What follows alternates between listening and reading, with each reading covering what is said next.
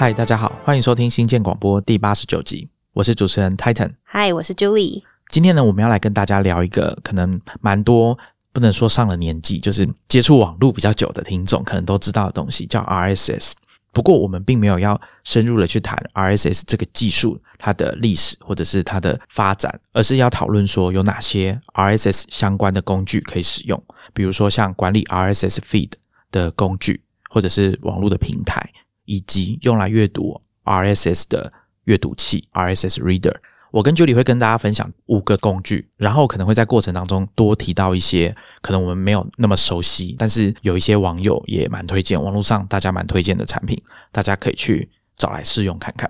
如果大家听到这边觉得今天的录音好像跟以前又不太一样，呃，我们这一次录音换了一个场地，所以如果等下录音大家听到这个声音有什么奇怪的地方，就请多包涵哈。开始进入主题之前，我还是先快速的讲一下什么是 RSS。因为我相信可能有蛮多听众可能从来没有用过 RSS，因为啊你们是比较年轻的听众哈。我们刚刚前面讲的这个 RSS feed，它就是一个像网址的东西。网页的制作者他会把这个制作好，符合 RSS 规范的，现在是二点零的版本的 XML 文件。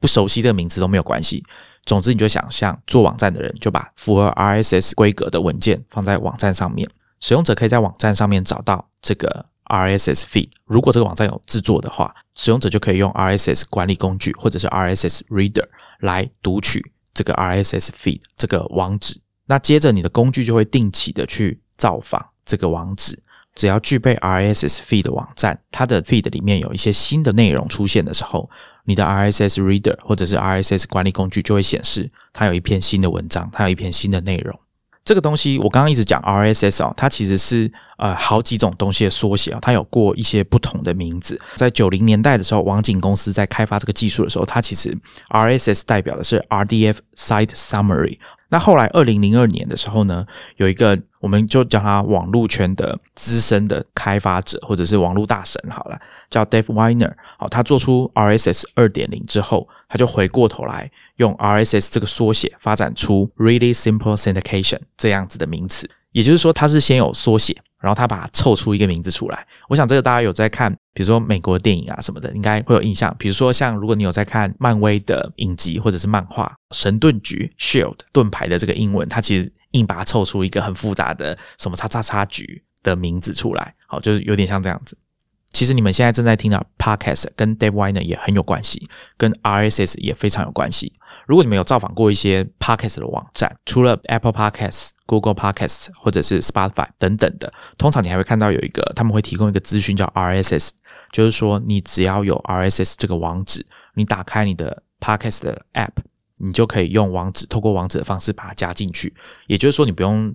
特别麻烦去搜寻，你可能只要复制这个网址，然后。手动把它贴进去，你就可以订阅这个 podcast。Dave Weiner 就是用 RSS feed 把音档或者是影片档，也有一些 podcast 是影片格式的，把它包进去 RSS 之后，你在使用的应用程式，它去读取这个 RSS feed 之后，就会得到一个哦，如果有新的节目出现，它就会通知你，然后进行下载。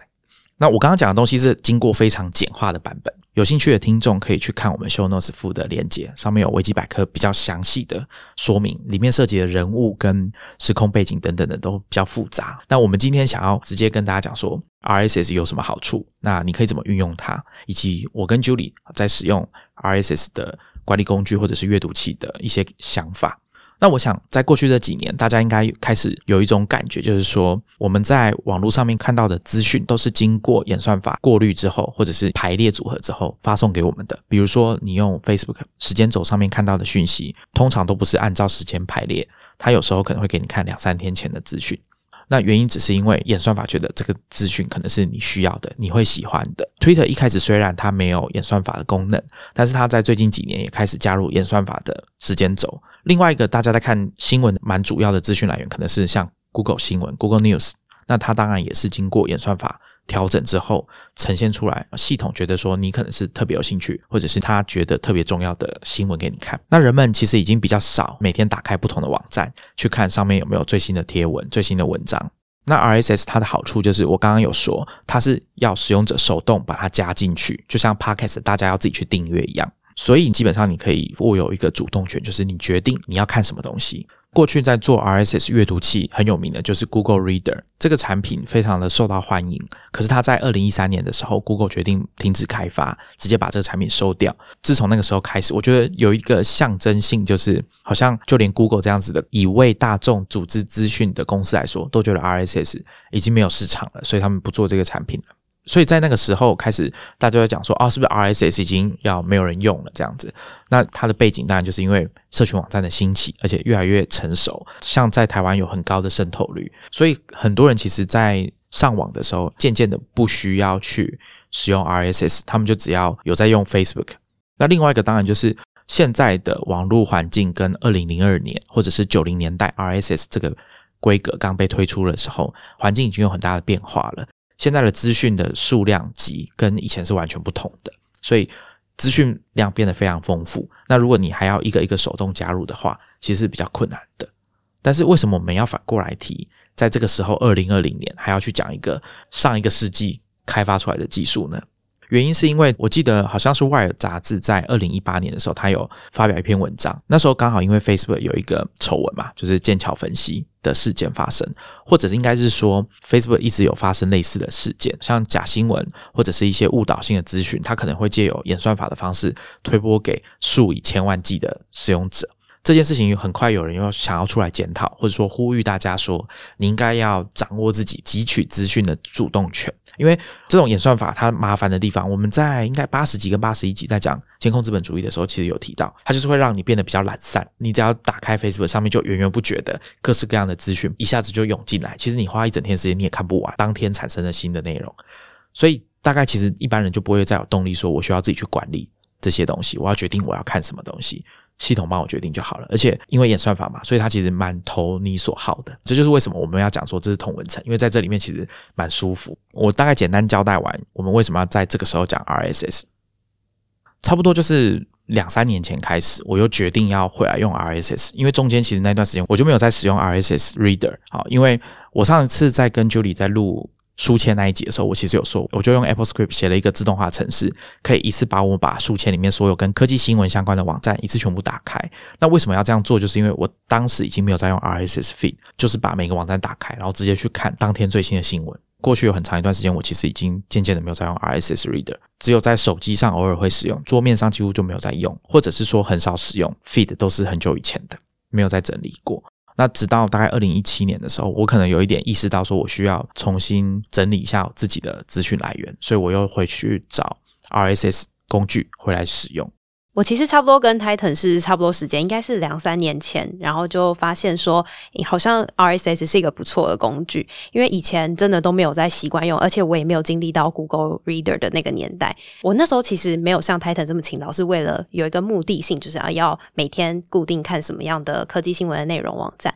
我那时候纯粹就是懒，我想说有一个地方，如果可以把所有我习惯看的内容都可以帮我收在这个入口里面，那我每天只要打开那个入口。就可以知道所有我要看的内容，那这样就蛮方便的。所以我其实是一个以懒人为出发点在使用 RSS 的。其实 Julie 讲的我很有同感哦，因为我以前在大学的时候就比较常上网嘛，那时候在看一些我觉得不错的部落格。自然而然的就会有一个想法，是我希望可以知道这个网站、这个部落格什么时候有新的文章，因为我实在是蛮喜欢这个作者写的东西，或者是我对这个议题很感兴趣，所以我会希望如果有新的内容，我就可以马上知道。于是乎，我就发现 RSS 这个技术。那当时应该就是也没什么特别需要选择的，就使用了 Google Reader。那那时候应该就是大学，我就开始狂加各个新闻网站的 RSS，或者是我喜欢的布洛格的 RSS feed。当时 RSS 这个技术跟布洛格的兴起啊，其实我觉得算关系蛮紧密的，因为事实上 Dave Weiner 当时在经营的就是布洛格平台，所以他把 RSS 这个技术拿过来发展，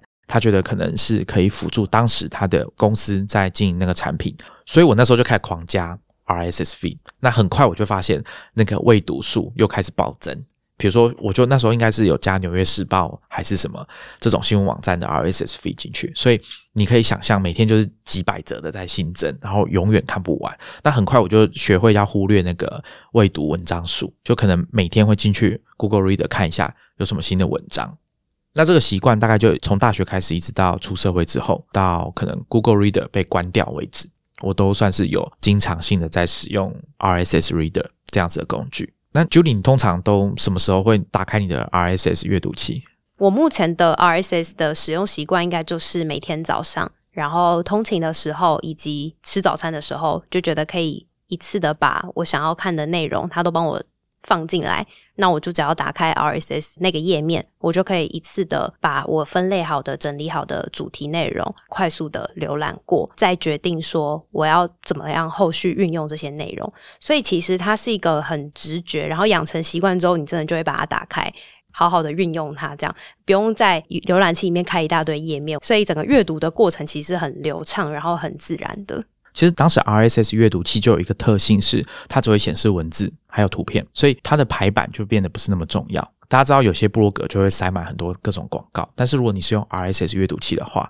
你就看到广告机就会小很多。当然，还是有人会用 RSS 阅读器来经营广告，像我之前提过苹果圈比较知名的布洛克 John Gruber。他早期就有在 RSS feed 里面塞广告，去支撑他的部落格这样子。当时在使用 RSS 阅读器的时候，就是很简单纯文字的方式。所以我在想，可能这有影响到为什么后来我会去找像 Instapaper 提供这种重新排版过后比较干净的阅读体验的原因之一。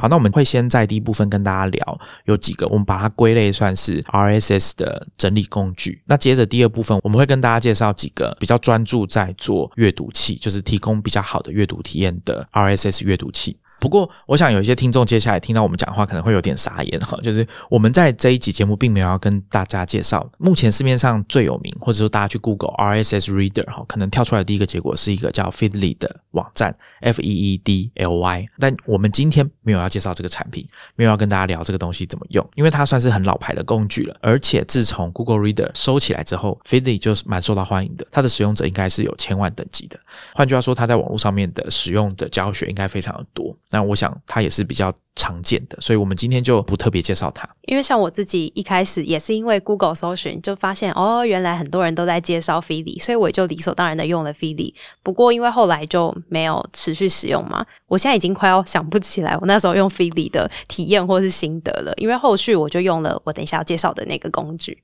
你还记得它是绿色的吗？我记得它是一个绿色，然后有白色线条什么的。哦，对，没错。讲到那个 icon 啊，其实大家去看 RSS 相关的工具，他们都会有一个从 RSS feed 这个 icon 延伸出来的设计，多多少少会有一些。像刚刚讲的 Feedly 就是。那 RSS feed 它其实有一个自己的 icon，通常大家会看到一个橘色的，然后是有三条线，像 Spotify 的那个波形。的那个图案，弧度的，对，有弧度的波形图案。哦，用嘴巴讲真的超难的。哎，可是你刚刚这样讲，我才想到，原来我用的那个工具的那个 logo 真的是跟 RSS 橘色的那个 logo 原来是同一个 style 的。对啊，就很像呃，大家在听 podcast app 好了，一定会有声波，或者是直接仿照当年苹果帮 podcast 做那个紫色的那个 icon，有一点像 RSS 这个橘色的 icon，其实是二零零四年有一个工程师叫 Stephen Hollander 设计出来的。那所以。后来只要跟 RSS 相关的空间够大，就把那个完整的图案把它做出来。那空间不够，就弄一个橘色的 icon。那我先来跟大家介绍第一个，我今天想要跟大家提的 RSS 管理工具。我其实，在之前应该是讲书签管理工具的时候，在谈 Pinboard 的定价策略的时候，说一开始比较便宜嘛，好像一年只要几块钱。等到我要用的时候，已经变成一年要二十几美元了。然后好像还有一个三十几美元的进阶版，就是有 Archive 功能的。我后来是选那个功能。我那时候就有讲到 Feedly，当时我第一次知道这个服务的时候，它的价格好像是一点九九美元一个月，没有很贵啊，就六十块这样。但是我并没有第一时间去使用它。呃，我们新建广播的老朋友 Richard，他第一时间就用了，所以他就享受了那个价格，一直到今天应该都没有涨过价。那后来他在三美元的时候，我就加入了，我就想说，好吧，不然我就来用 Feedly。好，原因是因为等一下我会跟大家介绍我用到的一个阅读器叫 Reader，R E E D E R，它有支援 Feedly 的管理功能，所以。我的阅读器是用 Reader，那为了要使用 Reader，我就必须要用 Feedbin 来管理我的 RSS feed。那后来用到一段时间，我不想要再用 RSS 了，那一段时间我就改成，我就直接去那些网站上面读新闻，所以我就把 Feedbin 退订。然后等到我去年的时候，我又想要回去重新使用 Feedbin，它就是一个月要五美元，大涨价哎，对，就差不多涨了超过两倍了嘛，从两美元变成五美元。有没有觉得很亏？对，觉得有点亏，所以现在看到一些新产品，觉得哦，可能蛮有前景的，大家就知道要怎么做了，早一点卡位，早期就像投入。对啊，就像 Roam Research 一样，那时候我不是有用 beta 版嘛？那后来正式版推出之后，大家发现哇，一个月要十五美元，那这时候 beta 版的使用者就可以有一点点优势嘛。很值得炫耀。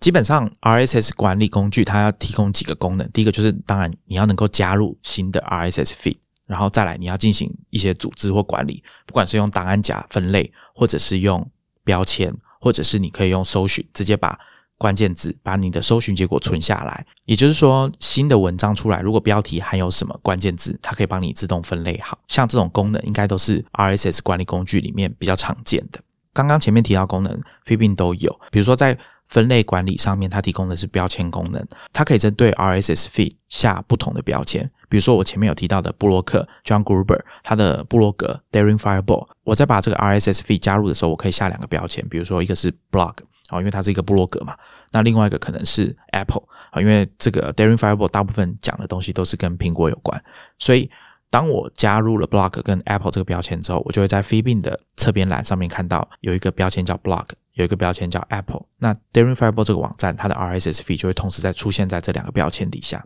那 f e e b i n 有几个我觉得算比较特别的功能是，它会提供使用者一个 email 信箱。那你可以用这个 email 信箱去订阅电子报，那这些电子报最后也会送到 RSS。因为其实大家听我刚刚前面讲那么多，有没有一种感觉，就是 RSS 就是一个确保你可以取得最新资讯的技术，所以你也可以用它来订阅电子报，或者是你直接把你的电子报转寄过去到这个 Feedbin 给你的电子邮件，而且就像 RSS feed 一样，你可以把这个电子报加上 tag，所以它也会出现在。相对应的组织整理范围里面，比如说像大家如果有听上一集，我们跟 Many 在讨论科技新闻分析的电子报，那很多人对各种产业都有自己的资讯来源，不管是网站、部落格、论坛或者是电子报，你可以利用 tag 的方式把它整理好，所以你就每天在浏览这些资讯的时候，可能是比较有组织的在阅读。那它的第二个。特别的功能是它有一个自动化的设计，叫做 Action，也就是说，你可以经过整理之后，把你的 RSS f 做一些筛选，然后指定它做一些动作。像我以前曾经蛮关心一件事，就是我在用的智慧音响系统叫 Sonos，多年前我就听说他们想要加入对 Alexa 这个 Amazon 语音助理功能的支援，那我就很期待他们在自己的部落格或者是其他科技媒体会发表这个新闻。以这个情境来说，我就可以设一个关键字是。只要在我的 RSS feed 里面同时提到 Alexa 跟 Sonos，它就发推播通知给我。那因为 f e e b i n 有自己的手机 App，网页版上面也可以打开推播通知，所以你就可以设定好说，一旦有这个新闻出现的时候，标题里面有 Alexa 跟 Sonos，那它就会推播通知给我，我就可以第一时间知道哦，Sonos 有这个功能了。我觉得 Action 这也太酷了，因为我一直在期待，如果万一有一天可以连接，就是一个会响的铃声，还是声光效果的通知。如果是一个我很期待的东西要发表什么的，我觉得这感觉也很不错诶。我觉得这是 f e e b i n 比较可惜的地方，它并没有跟像 IFTTT 这样子的平台有很紧密的连接。大家如果上去 IFTTT 搜寻 f e e b i n 好了，你可能看到结果只有一两个吧，就是它的自动化功能，我觉得是有限的。不过对我来说，它的影响没有很大的原因，是因为我把 f e e b i n 当成管理 RSS feed 的后台，也就是说，Feedbin 对于我在使用 RSS 阅读这件事情，它比较像是一个基础建设，它就是管理好我的 feed，这样就可以了。我会在上面分标签，那如果有特殊需求，比如说我需要一个通知的时候，我会在这里设定。但其他关于阅读上面的体验，或者是分享，或者是跟第三方服务的串接，我就没有那么仰赖 Feedbin 但我这边可以跟大家介绍一下，他有跟 Buffer 有在做社群行销贴文的人，应该都听过这个名字。那或者是 Inside Paper、Pocket，然后 Evernote、Facebook、Tumblr，你可以直接把这个文章发到这些平台，或者是我们之前有跟大家介绍的 Pinboard，他也可以直接把文章发过去。他也可以把 RSS feed 上面的文章直接送到你的 Kindle 里面去阅读。这东西我之前应该有提过。首先，Kindle 的电子书是很适合。来阅读长篇文章的，比如说 Ben Thompson 的文章，好很长，三五千字的英文，你想要有比较好的阅读体验，不伤眼睛，不要用荧幕看的话，你就可以把它寄到 Kindle。其实 f e b i n 的网站上面还有一个可以让你刻字化这些第三方串接分享的服务，它有一个说明的网页，大家也可以去找来看看。嗯 f e b i n 有一个我觉得蛮不错的功能，是它在阅读器模式底下，它有一个强制载入全文的按键。因为我们知道 RSS feed 是否要提供全文阅读是操之在网站主人手上的，它可以决定我只提供你标题跟作者还有时间，或者是一个简单的摘要，通常就是第一段或第二段，或者是有些人会直接给你全文。有一些网站哦，比如说像经济日报，它就没有全文，你定它的 RSS，你只会看到标题跟可能第一段的文字，所以这时候你就可以使用那个载入全文的功能，你就不用离开你的 RSS 阅读器。或者是你就不用离开飞病，你就可以直接阅读全文。最后再补充一个东西，飞病它在管理 RSS feed 的界面有一个我在其他地方好像没看到的设计，它会告诉你这个网站这个 feed 发文的频率是怎么样，它会有一个曲线，所以你看到有一些网站，哎，好像很久没更新，有些网站非常的定期在更新，这可能可以当做一个你在整理管理你的 feed 的一些参考。如果你看到 RSS feed 那个网站的线就像心跳停止那种线，平平的一条线的时候，你可能就可以考虑把它移除。我觉得这是一个还不错的功能诶，你就不用自己在那边研究说它到底多久没更新，有时候它搞不好只是休息一段时间之类的。好，那接下来我要跟大家介绍另外一个 RSS 的管理工具，它叫做 Feed Wrangler 绳索，它是一个独立开发者做的，叫 David Smith。他最近的重心应该都放在制作 Apple Watch 的 App，然后前一阵子他非常有名，是因为他出了一个 iOS 十四用来设计刻字化 Widget 的工具，叫 Widget Smith。Feed Wrangler 算是他的早期在做的其中一个专案，那它的界面就很阳春，就有一点你很容易联想到我之前跟大家介绍的 Pinboard。它的收费也比较便宜，比起 Feedbeam 啊现代化的设计比较美观的这种排版，Feed Wrangler 它提供的就是比较阳春版的，但是它的功能我觉得也都算蛮好用的。它的收费方式好像是一年十九美元，就大概六百块台币左右，相对于 Feedbeam 来说算是便宜很多，等于是每个月只要多少五十块而已吧。它提供几个功能。我们习惯讲 RSS feed 的时候，通常想到的是文章，可是它其实也有提供你管理 podcast 跟影片的功能。所以只要你逛的这个影片网站或者是 podcast 网站，它有提供 RSS feed，你也可以直接把它加进去，用 Feed Wrangler 来管理。那它的功能特色，第一个是 filter，我觉得做的不错。你在分组的时候，它是用档案夹的形式，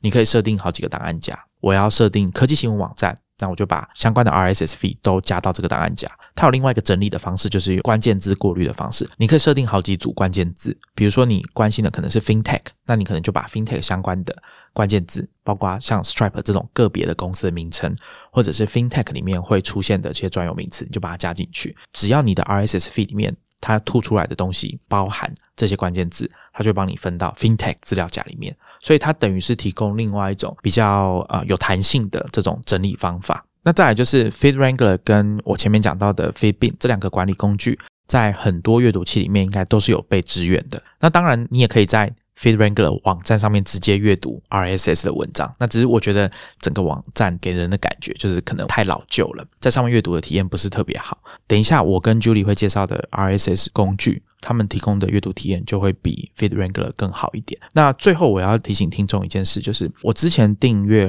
Feed Wrangler 大概订阅了两年吧，还是三年。有一天我就收到一封信哦，就是 David Smith 写来的，可能当时要续约了。那他就跟大家解释说，他其实最近已经没有在帮 Feed Wrangler。开发新的功能，但是他会继续维护，因为这东西他自己也会使用。那我记得我在前面几节的时候有跟大家提醒过，就是独立开发者在做他们自己的产品的时候，有一件事情他们会很重视，资料是不是能够带走，它的绘出功能是不是做得很完整。再来就是一个负责任的独立开发者，他应该会告诉你他接下来的计划会是怎么样。像 Dave Smith 他就有说，他现在很明显的就把重心放在 Apple Watch 上面的 App，还有 Which Smith，他这个 App 好像很红，红到曾经在美国排行榜也在很前面。因为之前大家应该有看到 iOS 十四刚刚推出的时候，很多人在刻字化自己的 Home Screen，跟以前的 iOS 完全不一样。所以他就有跟大家解释说，暂时不会再增加新的功能，可是他还是会继续维护这个网站。那我自己是觉得六百块一年还 OK，加上它的分类，我觉得作为一个基础建设管理 RSS feed 的工具，我觉得是蛮够用的。所以如果你不想要花那么多钱，然后你又找不到很好的免费 RSS feed 的解决方案的话，你也可以考虑 Feed Wrangler。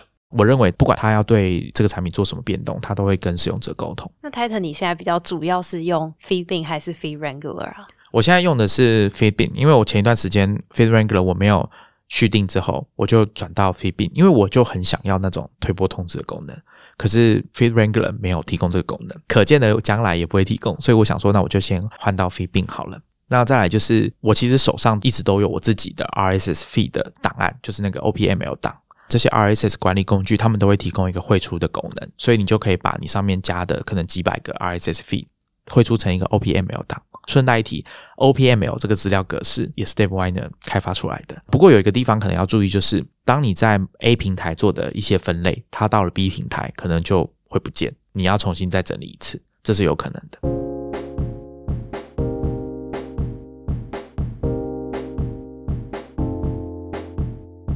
那接下来我就要推坑一个我自己目前非常喜欢用的 RSS 工具，叫做 InnoReader，就是 I N O 后面是 Reader。那这个工具其实它不只是前面 Titan 讲的那种管理的基础建设，我觉得它的阅读体验又更。丰富了一些些，但我不敢保证很美观。所以，如果对产品本身是外貌协会的听众，可以先 hold 着，然后你可以先试用看看。那其实 InnoReader 它是在 Google Reader 死掉之后的一个月推出的，所以已经是蛮早期的一个产品。但它这几年一直有不断的演化，我觉得发展到现在又多了很多我现在需要的功能。而且它还蛮特别的，它是一个保加利亚的团队推出的产品，然后他们也没有外部的投资人，而且就是创办人。有有讲到说，他们希望自己是一个完全独立的团队，这部分我就觉得也还蛮不错。他们现在团队顶多就是五六个人在营运，部落格其实没有更新的非常勤奋，可是他们的功能一直有在更新。像最新一次新增的一个特色功能也是十月底，所以我觉得大家应该还可以算蛮放心的去使用他们的服务。那我就要来介绍一下它的功能。一开始想要。使用 RSS 功能的新手，对于要订阅什么来看，会可能没有头绪。虽然说 RSS 的优势就是说你拥有对资讯来源的一个主动选择权，不过 InnoReader 我觉得蛮贴心的，是在你一开始没有什么想法的时候，它其实会帮你做好一些分类，让你可以去选择，像是呃新闻啊、科技、生活、设计、产品这些。那我自己就在这里面发现还蛮多我以前不知道的。蛮好的内容来源，而且它会在这个上面显示说这一个内容的来源有几个订阅的人，然后它一个礼拜更新几篇文章，我就觉得对新手来说应该算是还蛮亲近的，你就可以从这边去选择你要订阅的 RSS feed。再来就是除了一般我们知道的网站之外，你也可以订阅。Twitter 的用户，然后还有 Google News 本身也可以作为一个订阅来源。那其实光在 Twitter 上面，它就有做到很多细节，像是你可以订阅一个关键字，你也可以订阅一个 Hashtag，你也可以订阅一个账号，可以订阅一个 List，或是某一个账号的 Likes。所以像是你自己有按赞过哪一些推文，它也可以成为一个订阅的列表。我觉得在不同平台上面的内容整合，它都会做的蛮好的。我觉得可以订阅按赞这件事情，或者是别人的账号按赞的 feed，我觉得蛮有趣的。我也觉得很酷诶，因为你可以看到谁就是公开的按赞嘛，你就可以偷偷 follow 一个大神，他按赞哪些东西，你就可以订阅。我觉得超神奇的。对啊，你可以选定一个很喜欢在 Twitter 上面转贴新闻或者是发表意见的人，然后看看他帮你选的这些内容长什么样子。对，所以除了 Twitter 之外，还有一般如果我们是中文使用者的话。脸书的粉砖，它也可以订阅，因为有一些 KOL 他们是不会把他们在脸书上面写的内容独立放在一个写作平台上，所以它不会有一个独立的 URL。又有点懒得每次去脸书把它定成什么抢先看的话，我觉得这个就还蛮方便的。因为我之前是用脸书，它不是有一个内建的那种储存贴文的功能嘛？可是我觉得它在整理跟阅读上面就没有那么方便，所以现在我就可以直接集中在 InnoReader 上面比较沉浸式的阅读，不用切换脸书啊、Twitter 跟 InnoReader 在做阅读。Julie 有讲到一个东西，我觉得蛮重要，就是大家在追踪不管是 Twitter 或是 Facebook 的贴文、粉丝团或者是公开账号的贴文。大家都想要比较有效率的来追踪这些人讲的话，不想要让他跟其他时间轴上面的东西混在一起嘛。所以现在有很多工具，如果你跟我一样有遇到一些困扰，就是你很希望这个网站它有 RSS 的功能。可是它没有，那怎么办？网络上有一些服务，大家可以去找，就比如说类似什么 Website to RSS 这种转换工具，但是大部分都要付费。它可以直接把没有 RSS 的网站变一个 RSS feed 出来给你。但如果你想要关注的对象，或者说你想要关注的内容，就是直接是在 Twitter 或者 Facebook 平台上面，除了刚刚 Julie 讲的 Inoreader 之外，还有一个叫做 Best Quarks。B A Z Q U X，我我不知道为什么要叫这个名字，很难念，但它的功能很强啊，就是它也可以追踪设定好的 Twitter 账号，还有 Facebook 账号，甚至是 Telegram，它就可以直接帮你去抓最新的资讯过来。那它也是一个独立开发者做的，而且它强调它就是要付费，所以它的商业模式也很简单，就是一年三十美元的付费的方案。其他一般我们认为说 RSS fee 管理工具应该有的功能，它也都有，而且有一些阅读器也支援 Buzzcocks 这个服务。像我等一下要介绍 Reader 就是。那订阅这些来源之后，像不管是 Twitter 或是 Facebook 的账号，或者是你其他喜欢的内容网站之后，我也是习惯用他们的资料夹的功能，因为你可以把同一个 RSS feed 放在不同的资料夹里面，因为它不一定。就只能单属于，比如说科技新闻这个分类里面，所以它有一点像是书签里面的那种标签的概念。这边的话，我自己本来是用主题在做分类，我后来发现这样子的分类方式在阅读上可能会有一点点没有那么直观，所以我后来的分类方式，我觉得可以分享给大家，就是我用费不费力这个区别来做分类，说。我今天这个 RSS feed 的内容是不是需要花我比较多时间跟力气来阅读的？那我就把它放进不同的资料夹之后，我可以把资料夹直接拖拉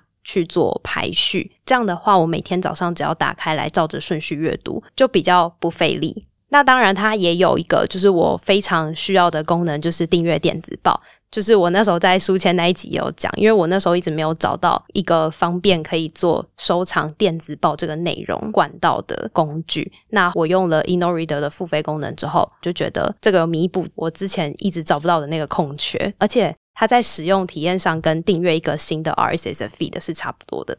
大家有听出来吗？Julie 刚刚说他有付费。他上次他还介绍书签管理工具跟 Highlight 工具的时候，好像都没有付费嘛，对不对？对不起，我就是一个 当时是免费仔的心态，但是有一天打开它的时候，发现哦，原来 Black Friday，所以它在打折，我就手刀买了。我看了一下 InnoReader 啊，它的免费跟付费的门槛好像是一百五十个 feed。那我那时候因为要做这一期节目嘛，我就想说，那我把我的档案从飞宾抓下来，然后丢进去试用看看 InnoReader。就他就跟我说，不好意思，先生，你的。Feed 超过一百五十个，那这样汇入会不完整，可以吗？我说好啊，没关系，反正我只是要使用而已。因为我本来在汇入之前，我就觉得我的 feed 一定数量会超过这个一百五。再来就是要分享 InnoReader 很强大的一个功能，叫做过滤。那它的过滤是可以针对很细节的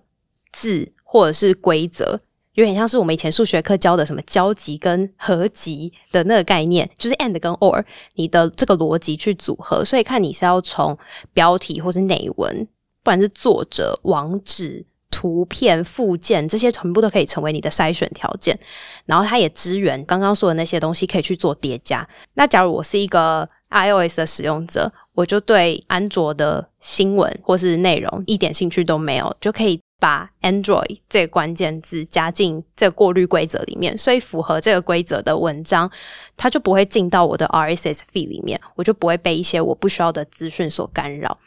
那像假如你是有在追剧的人，你应该就很不想要被暴雷。譬如说前阵子 Netflix 很红的那个《后裔骑兵》，我就是还没有看，就不想要被。各种相关的文章或者是影评暴雷，所以呢，你这个时候就可以把它的 rules 打开，你设定一个关键字，就是我不想看到任何跟这个剧相关的文章，那你就可以完美的避开这些雷区。等你完整的享受好这部剧之后，你可以再把那个 rules 删掉，这就还蛮方便的。我前面提到的 f i b i n g 跟 FeedRanger，他们的搜寻或者说过滤都有做很简单基本的布林函数，就是刚刚 Julie 讲的 and or 交集合集的概念，但是它并没有像。InnoReader 提供那么详细的过滤规则，比如说网址、图片，甚至作者。我觉得其实作者蛮重要的，因为我们之前在新鲜广播一直有跟大家讲说，你在阅读科技新闻的时候，如果你是认真在读新闻的时候，你应该要试着去记住记者的名字，或者你觉得写得很好的作者。那这样一来，这个产业只要一有事情发生，那其实你就可以马上知道你应该要去找谁的新闻来看，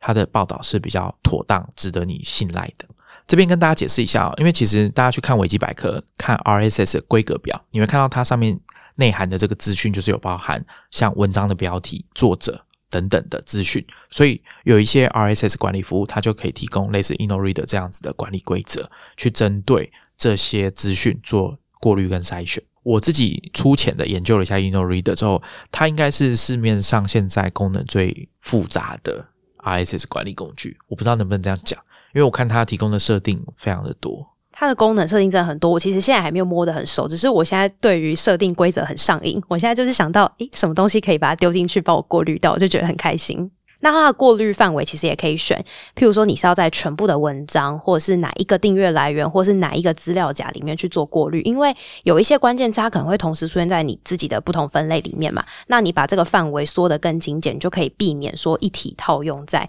所有文章上面，然后就会可能多过滤掉，其实你反而是你需要看的文章。那它的 filter 就是有两种，可以针对单一个 RSS feed 做比较聚焦的过滤，一个叫 permit filter，一个叫 mute filter。所以其实这个是两个刚好是相反的逻辑，在针对你的关键字去做过滤。譬如说，假如我订阅 Mac Rumors，针对苹果产品的新闻网站订阅的话，可是我可能只想要看他们关于 iPhone 的报道，好了，那我就可以设定这个 permit filter 是标题要包含 iPhone 的，我才可以保留到。我的 RSS feed，那反之，关于 iPhone 跟 iPad，我都不想看，那我就可以设定说，标题包含 iPhone 跟 iPad 的这些文章都剔除，都不要进来我的 RSS feed。所以就是看你的关键字跟想要筛选的条件细节到什么程度，你就完全可以高度的可置化。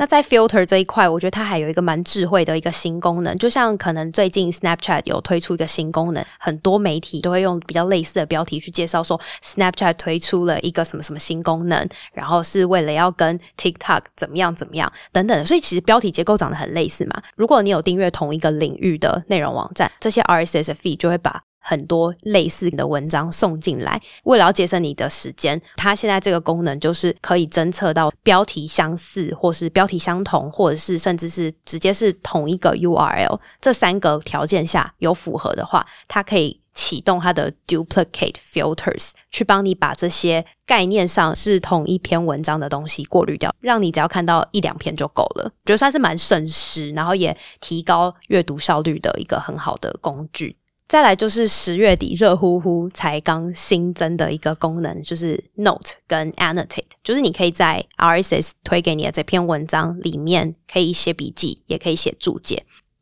那 InnoReader 的划线功能，它可以把这些划线的资料汇出吗？就是因为不行，所以我还是决定回到了低狗的怀抱。哦，OK，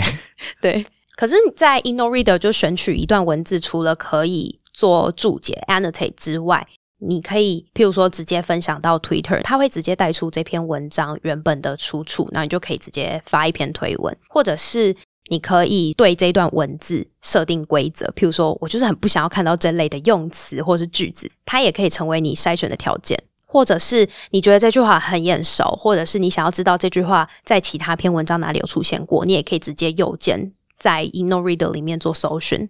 那如果你是很习惯把这些内容，放到其他平台管理的话，它的 IFTTT 也做的还不错。除了可以 share 到 Twitter 之外，也有 Evernote 啊、OneNote、Dropbox 跟 Google Drive。而且我觉得它还有一个蛮方便的，是它可以一键就直接把这篇文章变成 Google Doc 的形式存到云端资料夹，或者是直接变成一篇 PDF 档。而且我试用过后，觉得它版面蛮 OK 的，都没有乱掉。这个还蛮推荐的。如果你是要把这篇文章分享给其他人，但是又不想要版面乱掉的话。如果你有自己习惯的稍后阅读的管理器，就像是 Pocket、Instapaper，还有 Titan 之前分享他有在用的 Pinboard 的话，这个 InnoReader 也有跟他们串接，所以 InnoReader 就可以当做你做接收、跟初步管理、跟分流的一个入口。大家可以去 IFTTT 找你自己适合的服务。影音方面，YouTube。它也有同步功能，然后你也可以在上面订阅 Podcast，而且可以背景播放。所以如果你在收集一些主题的内容的时候，你也可以把这些影音的来源放到 InnoReader 里面一起做管理。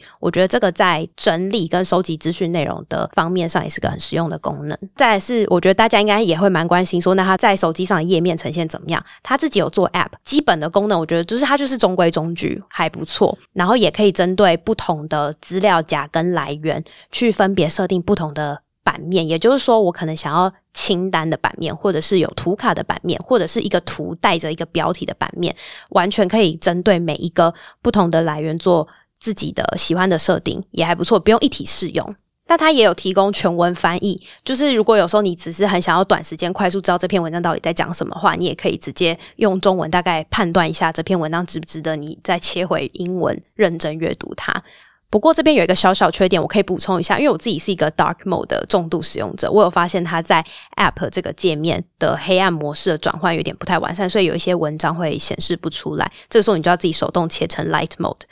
这个小小缺点是没有很妨碍我对它的推荐程度。在它没有办法像 Feeding 一样强制全文显示，所以有一些文章你还是得连到原本的网站去做阅读，所以这个是小输 Feeding 一点点。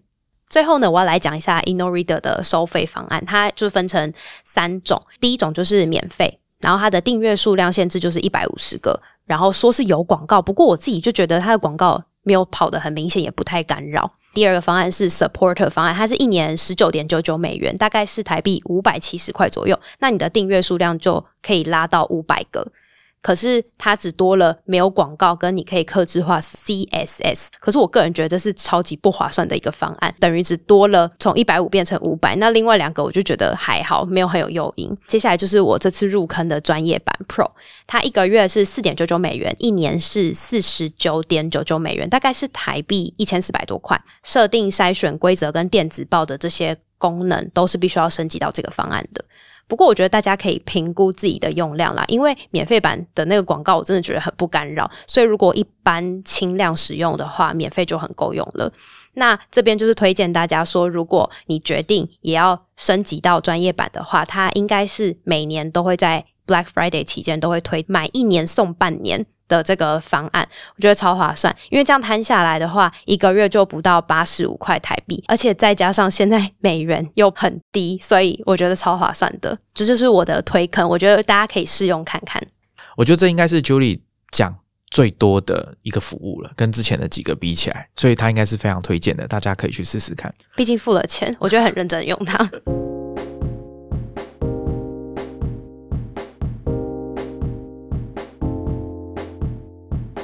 那接下来我要跟大家介绍两个我觉得不错的 RSS 阅读器。第一个就是我前面有稍微提到的 Reader R E E D E R，它是一个瑞士的独立开发者。我从 Reader 第一版就开始使用到现在，那中间当然有经历过一段，就是我说我比较少用 RSS 阅读器的时间。那在一开始的时候，它就是有支援 Feedbin，还有 Feed Wrangler，那它也有。支援本机端，它在最新一版 Reader 五，它有支援，就是你在 Mac 上面还有 iOS 装置，可以透过 iCloud 的方式去同步你的 Feed，这样你就不用使用第三方的 RSS 管理工具，可以直接使用 Reader 在你的所有装置上面阅读。当初会想要使用它，是因为我觉得它设计的蛮美观的，在支援第三方服务，不管是稍后再读啦，或者是转发到其他平台，我觉得都做得蛮好的。所以从很早就开始用，那它从第四代开始加入一个很特别的功能，我之前有跟大家介绍过，叫 Bionic Reading。因为我们在 RSS 阅读器里面，我们会习惯想要在里面阅读全文。那在阅读的时候，基本上就全部都是文字跟一点点图片嘛。那 Bionic Reading 它的特色就是用加出一个单字的前面几个字母的模式，让你阅读起来比较有效率。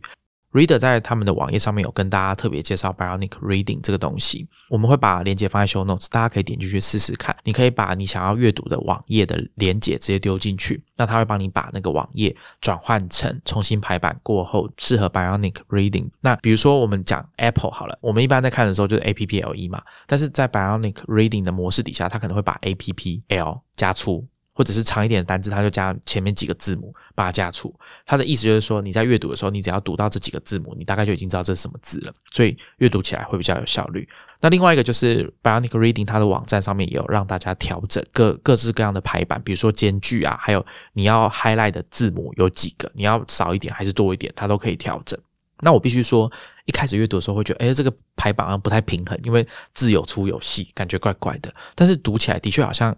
当你进入那个 flow 心流的时候，好像速度真的会比较快一点，这是我的感觉啦。但是它当然是不适用于中文，所以如果你的外文阅读量比较多的话，你可以考虑试试看。我刚刚立马打开来试用，一开始觉得看想说怎么长得这么怪，可是看久其实好像又觉得蛮 make sense 的，因为真的可以看只看前面几个字母就大概知道原来是长的是那个单字诶，而且喜欢极简风的人应该会蛮喜欢它的版面的，超级干净舒服。这就有一点像说，当我们比较熟悉这个语言的时候，不管是用听的或者是用阅读的，你不需要每一个字句都完全看过、仔细的读过或完全听到，你才知道那句话在讲什么。所以有时候我们讲话咬字会不清楚嘛，但是如果你是中文很好的人、母语人士，你可能就不需要那么在意这件事，因为你都听得懂。那 Reader 它有接了这个 Bionic Reading 这个服务的 API，我目前在其他网站好像比较没有看到这个设计，所以我觉得它很特别，大家可以去尝试看看。Reader 还有一个很不错的设计是，它支援的 RSS 管理工具非常，比如说像 Inside Paper，还有我刚刚讲的 Buzzcocks，还有 Feed Wrangler、Feedbin，还有刚刚 Julie 讲的 InnoReader，它也支援，还有其他更多像 Feedly、NewsBlur 等等的。我会特别想要讲 Reader，是因为我觉得它在 Mac 上面使用，我不知道大家有没有发现啊？我比较喜欢用 App 而不是网页版的程式。我之前在跟 Julie 讨论的时候，我们两个就一直在回想说，那为什么当初没有继续用 Feedly？原因是什么？自己想一想，应该是因为 Feedly 那时候是网页版的阅读器，那可能在外观上面设定很有限，所以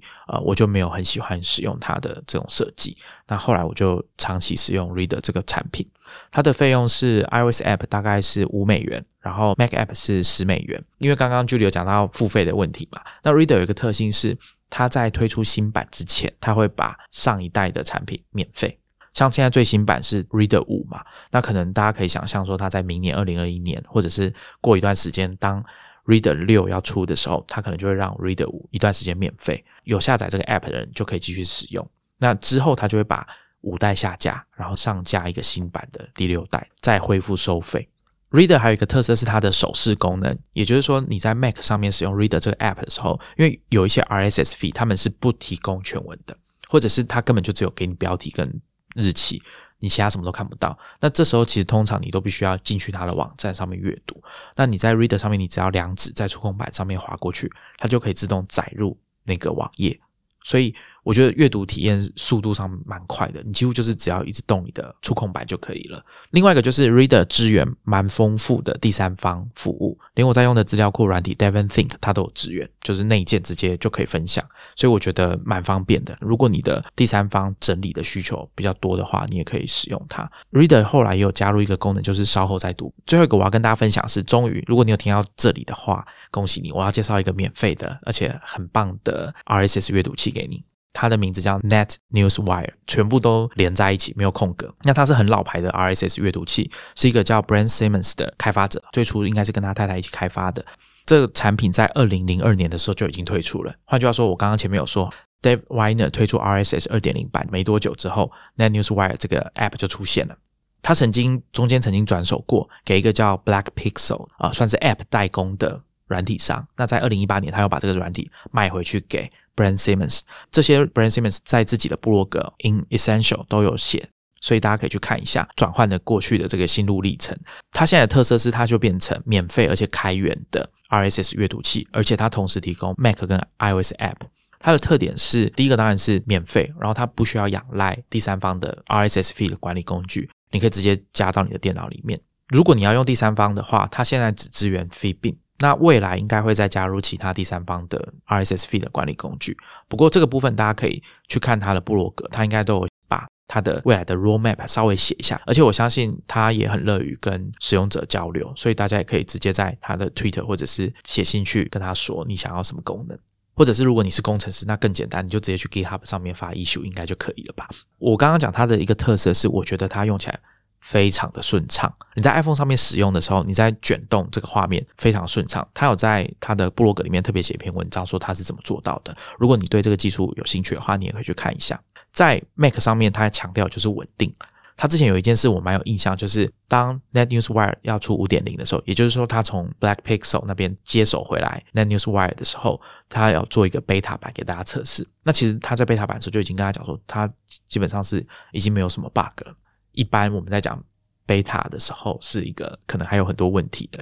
Brand Simmons 他应该是蛮重视自己写程式的这个品质，所以他的 App 使用上面非常的流畅，然后也不太会有什么问题。如果你是听了我们的节目，想要试试看 RSS 的阅读的体验，那你刚好手上有 Mac 或者是 iPhone 的话，你就可以来试试看。那另外就是，我觉得 Brand Simmons 这个开发者大家可以多了解一下，就像我刚刚讲 Dave Weiner 一样，他们现在在网络上面都还蛮活跃的，还蛮常在推特上面发表意见或者是写部落格，所以大家可以去看一下，认识一下这两个算是影响 RSS 这个规格蛮重要的人物吧。好，那最后呢，我还想要快速的简单介绍一下，我之前在讲书签工具的时候，Jimmy Su 这个推友，我有说我是因为看到他的推文才又回去用 Pinboard 嘛。那我之前有看到他在推特上面讲说，iPhone 上面有一个 RSS Reader，他觉得设计很好，以美感上面来说，他觉得最好的是一个叫 OnRead，就没有读好的 App，大家也可以去试试看。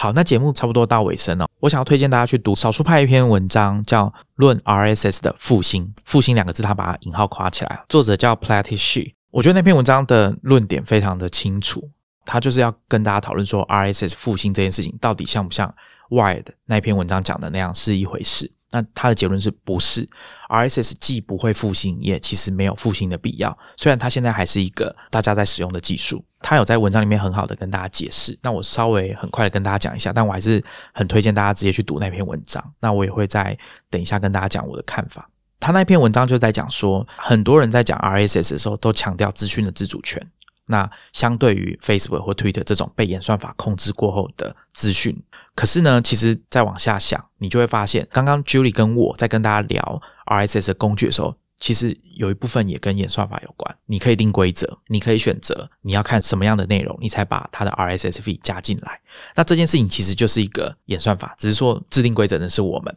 那相对于 Facebook 那种比较黑箱的，你会比较知道自己的规则是什么。好，而且都是有迹可循，你可以再回去翻像 InnoReader 的规则，它长这样，你都可以改。可是这个问题就在于 Facebook 或 Twitter 这样子的有演算法建立起来的资讯，它会因为想要改变演算法或者是做一些调整的时候，它会加入一些你不是那么喜欢看的东西给你，因为它想要测试一下你的喜好有没有改变，它是不是可以推荐新的东西给你。可是如果是 RSS，